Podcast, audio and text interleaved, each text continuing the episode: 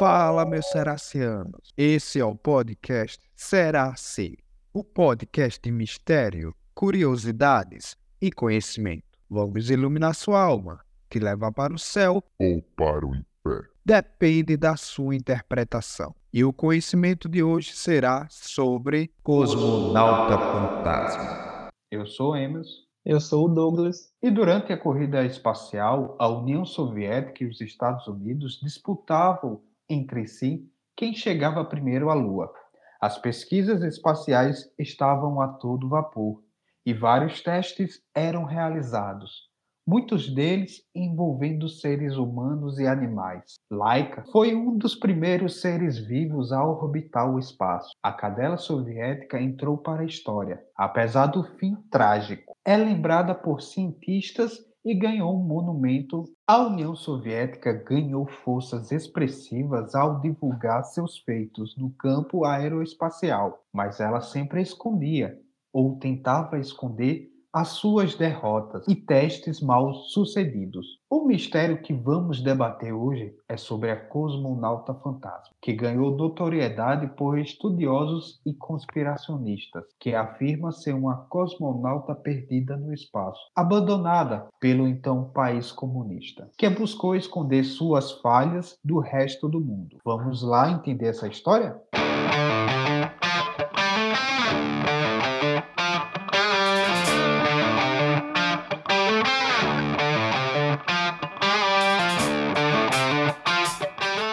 E para iniciar aqui, eu já faço até a pergunta para Douglas. O que, que você acha? O homem ele foi ao espaço, Douglas? Acredito que sim. Ao decorrer do tempo, a gente tem, vamos dizer, marcado, segundo a ciência, tem muitos feitos que o homem fez, muitas construções magníficas, tecnologias que a gente nem imaginava que iam ter. Então, ir ali no espaço não seria tão difícil para o ser humano, não. E você, o que é que acha? Eu acredito sim, mas que para chegar lá houve muitas falhas, muitas tentativas e erro até chegar lá.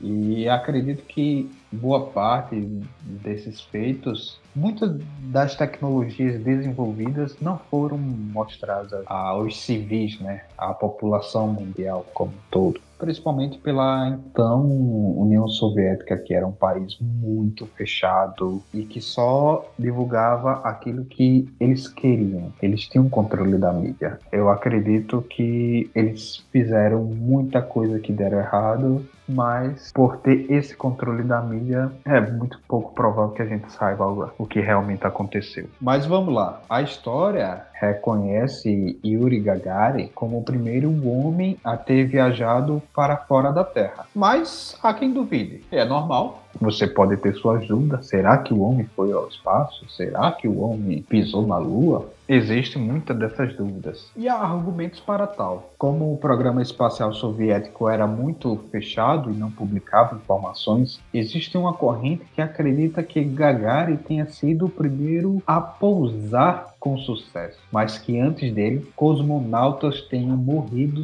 em missões fracassadas. E o que, que você acha, Douglas, sobre missões fracassadas que certamente podem ter sido encobertas pela então União Soviética? Eu não digo provavelmente ou de certeza que isso aconteceu, mas, cara, é porque eu não tenho prova, mas eu acredito sim que antes de obter o sucesso houve muitos erros. Eu acredito que muitas pessoas, infelizmente, vieram a óbito nas tentativas até conseguir êxito em uma missão. As autoridades soviéticas nunca reconheceram publicamente a existência de nenhum dos supostos desaparecidos. Tampouco o governo russo após o fim da União Soviética. Quem defende a teoria afirma que os comunistas queriam evitar a má publicidade. No contexto da Guerra Fria, por exemplo, seria um sinal de fraqueza. E isso a gente consegue ver até hoje. Os governos, no geral, eles só tendem a mostrar os seus feitos, as suas grandezas para a população, para mostrar que tudo que acontece sobre um governo, sobre um, uma pessoa que controla o Estado, é ótimo e que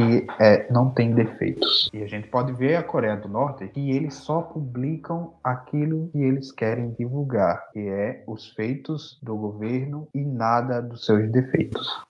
Essa crença de cosmonautas desaparecidos se baseia em supostas interceptações de sinais de rádio que teriam sido emitidos de naves tentando estabelecer contato com as bases soviéticas na Terra. É um pouco interessante, Emerson, voltando um pouco no que você falou sobre a, a teoria de que eles não queriam publicar seus erros, suas tentativas de uma missão que não deu certo. Eu acho que é um dos argumentos muito fortes forte, porque vamos voltar um pouco atrás naquele tempo, na corrida espacial, quem ia ser o melhor, quem tal. O primeiro que chegasse lá era praticamente o mais poderoso. Um exemplo, não sei quantas tentativas teve, mas teve 10 tentativas de tal país. Ele errou 8 e acertou duas. Aí vai um outro lá e só errou 5 e acertou o resto. Então, pô, aquele que só errou 5 é maior, entendeu? Então eu acredito que sim, houve muita manipulação das informações, esconderam várias coisas. Não posso provar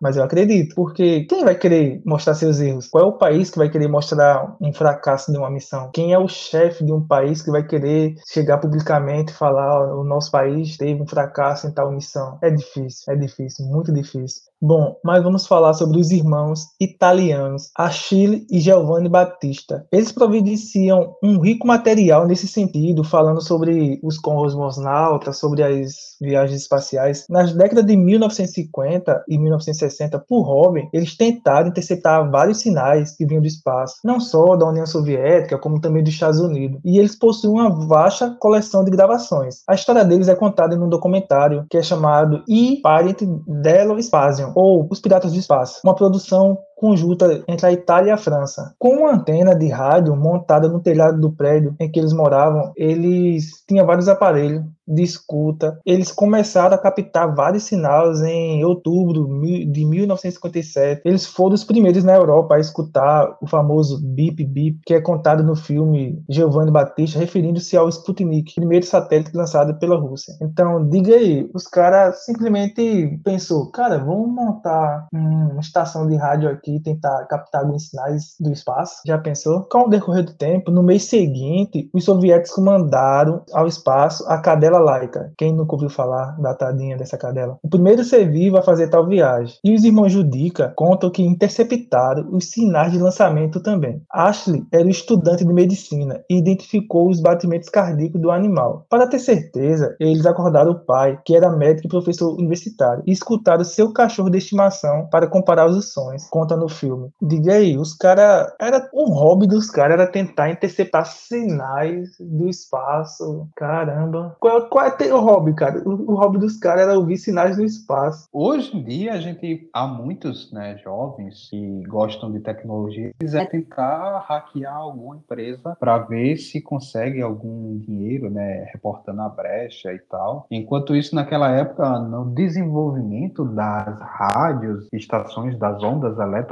magnéticas, né, de como elas poderiam ser usadas, os caras vão ali montar uma rádio, escutar algumas coisas que pelo espaço. Os caras tinham tempo, muito tempo. É, considerando que naquela época não tinha internet a rádio estava em desenvolvimento e a TV também. É, realmente. Sobrava tempo, tempo até demais. Com certeza.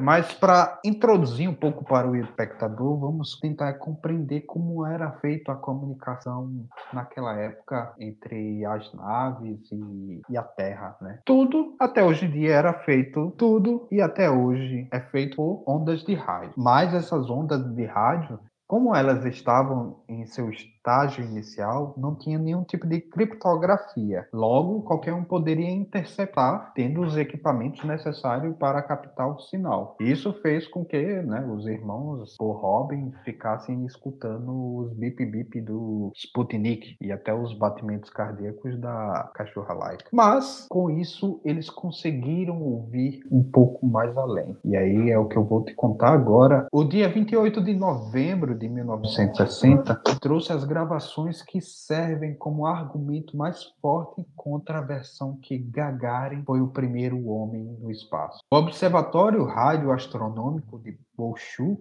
na então Alemanha Ocidental, comunicou que havia recebido sinais diferentes do que costumava vir dos satélites soviéticos. Os irmãos Judica também captaram aqueles sinais e ouviram através de uma mensagem de SOS em código Morse, baseando-se no efeito Doppler. Eles perceberam que a nave estava se afastando cada vez mais da Terra, em vez de seguir a órbita. O sinal de rádio compreendia mais uma vez que eles afirmavam ser sinais de vida. Segundo Ashley, era possível ouvir respiração e batimentos cardíacos. Ele tocou a fita para um professor que identificou os mesmos sinais. Dois dias depois, mais uma vez a União Soviética anuncia que pôs em órbita uma nave espacial, desta vez de 7,5 toneladas, e que ela se desintegrou. Estranha coincidência, não acha? Questiona Ashley. Moscou sempre negou que tivesse sido um voo tripulado. Muita coincidência, não acha, Douglas? Muita mesmo. Será que realmente Gagarin foi o primeiro homem a chegar no espaço?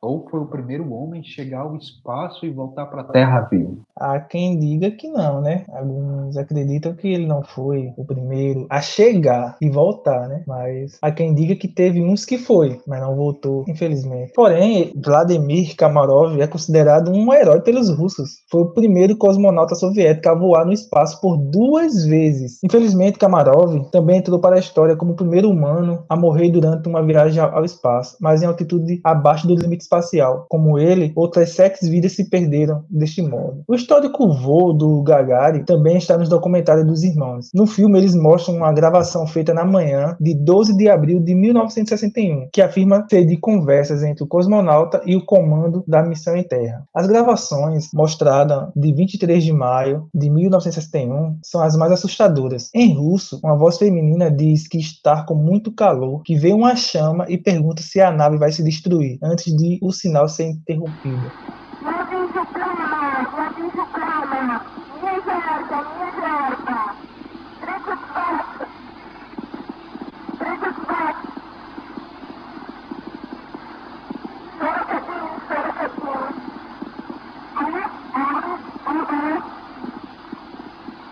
E aí, meu amigo, o que é que você acha? Será que é um cosmonauta perdido no espaço? Ou será que houve mais de um perdido no espaço? Bom, a Rússia ela nega até hoje que isso não se passa de mentiras, mas para os históricos dos irmãos que captaram sinais tanto de satélites quanto Sputnik, quanto de batidas do coração da cachorra laica e até pedidos de SOS, é muito provável que isso seja real. Eu não posso afirmar, mas será que não é verdade?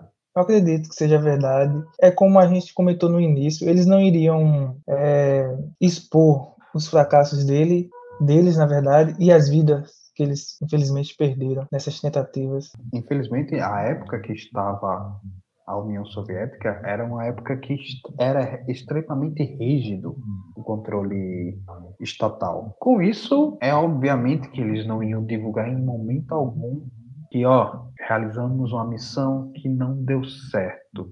Eles só admitiriam que erraram quando todo mundo estivesse sabendo com provas. Assim como foi na usina de Chernobyl, que eles só admitiram que houve um incêndio que quatro, cinco dias depois do ocorrido, fazendo que, que a radiação emitida pela usina se espalhasse pela grande parte da Europa.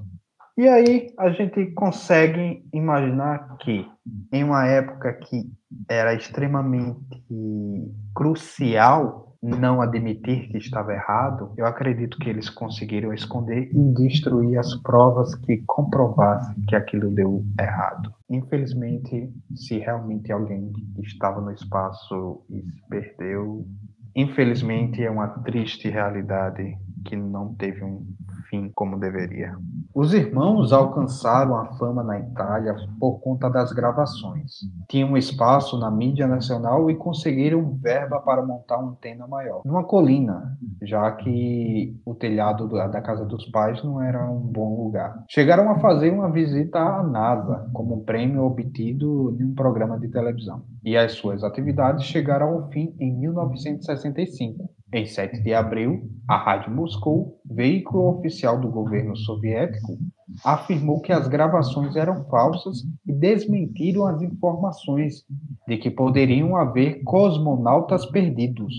Segundo os irmãos, as afirmações da rádio foram uma vingança e uma tentativa de silenciá-los, porque suas descobertas incomodavam. Imagine só, você é responsável por um país e aí você tem uma missão que não dá certo. E aí tem dois jovens que diz que você não conseguiu realizar essa missão. Mas como um país autoritário, o que, que você faz? Já que não pode, digamos, sumir com eles, vocês simplesmente fazem os ser desacreditados vocês fingem que eles não estão falando sério. Esse tipo de, de coisa, eles dizem que você está inventando teorias, conspiração, que você quer chamar a atenção. É a forma deles tentar silenciar alguns que incomodam com algumas verdades. Porque se não fosse verdade, por que vocês ficariam incomodados com aquilo? Deixa ele falar à toa, entendeu? A saga dos irmãos Judica não convenceu a todos não, viu? O astrônomo brasileiro Ronaldo Rogério de Freitas Mourão não acredita que alguém tenha viajado ao espaço antes do Gagarin. Ele não entra no mérito da autenticidade das gravações dos italianos, mas classifica como teorias da conspiração. Todas as versões que questionam o programa espacial soviético, é que eu, eu comentei, eles não vão, como você comentou na verdade, já que não tem como sumir com você, eles vão taxar você como um conspiracionista, como um, um louco que fica inventando coisas. E as histórias dos irmãos caíram em descrédito após a queda da cortina de ferro. Muitos segredos do programa russo vieram à tona e nada sobre esse assunto foi abordado, explica o Mourão. O programa russo contou com diversos fracassos e eles não esconderam, acrescenta o astrônomo, justificando a sua posição. Mourão diz ainda que as tentativas de interceptar os sinais de rádio não era somente por curiosidade, nem eram feitas somente na Europa. Havia muita escuta, existia um interesse norte-americano em desestabilizar a União Soviética, e esse tipo de informação não passaria despercebida, acredita o astrônomo, que é taxativo. Se houvesse alguém antes de Gagarin, nós teríamos o conhecimento. E aí, o que é que tu acha? Sim, realmente. Se com a queda da cortina de ferro eles não conseguiram achar algo que comprovasse, é porque talvez não estivesse mais lá. Mas isso é a minha opinião. Pois é, e essa questão de não ter nada, não ter nada não quer dizer que não teve. E também, é, como ele cita que foi divulgado alguns fracassos e tal, mas não teve nada sobre isso, não quer dizer que, ah, não houve um fracasso. Quer dizer, eu acredito, minha humilde opinião, que esse é um dos maiores fracassos. É você perder uma corrida espacial, que naquela época era praticamente o maior prêmio. Quem chegasse primeiro era o todo-poderoso. Bom, mas é só a minha opinião, então mas, continuando, há um site na internet que se esforça em manter a teoria dos astronautas fantasma viva, chamado Lois Cosmonaut. O site mantém um blog ativo que publica novas informações e realiza entrevistas, tem um fórum de debate, áudio das gravações dos irmãos italianos e até uma comunidade voltada ao quê? Aos conspiracionistas. E aí, meu amigo? E aí? Agora já parou para pensar essa teoria da moça que se perdeu no espaço? Se realmente for verdade, a sensação de você estar tá perdido ali no espaço, você olhar para um lado e para o outro e caramba, se realmente aquilo aconteceu foi acho que não tem palavras para descrever e como alguns como os irmãos né, relatam né que houve áudios de que ela se eu não me engano fala que está quente que isso e aquilo. Então dá uma suposição que talvez ela tivesse sendo puxada para entrar de, de volta na atmosfera na Terra tal e começou a pegar fogo. E se realmente isso acontecer ela praticamente evaporou ali porque a temperatura é muito alta. E aí o que é que tu acha eu acredito que por conta da gravação pode ter acontecido isso. A nave entrou na atmosfera e por conta de alguma falha, ela começou a se desintegrar. E aí, com o aumento da temperatura, infelizmente, ela tentou contato com a base, a base deu algum retorno, não podia fazer nada que pudesse resolver. Aconteceu o pior.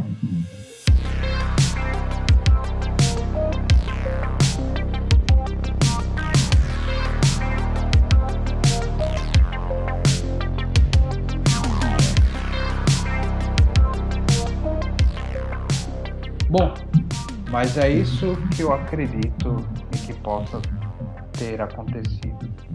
Mas e você, ouvinte? Tem alguma opinião? Será que isso é verdade? Ou será que isso não passa mais de uma das teorias conspiracionistas que é contada na internet? Deixe seu comentário que vamos ler e responder. E também curtam a nossa página no Instagram, será assim. Deem sugestões se vocês quiserem também, fiquem à vontade. Se preparem que o próximo tema será muito interessante. Eu sou o Douglas. E eu sou Emerson. E esse foi mais um episódio do podcast Será Se? Falou!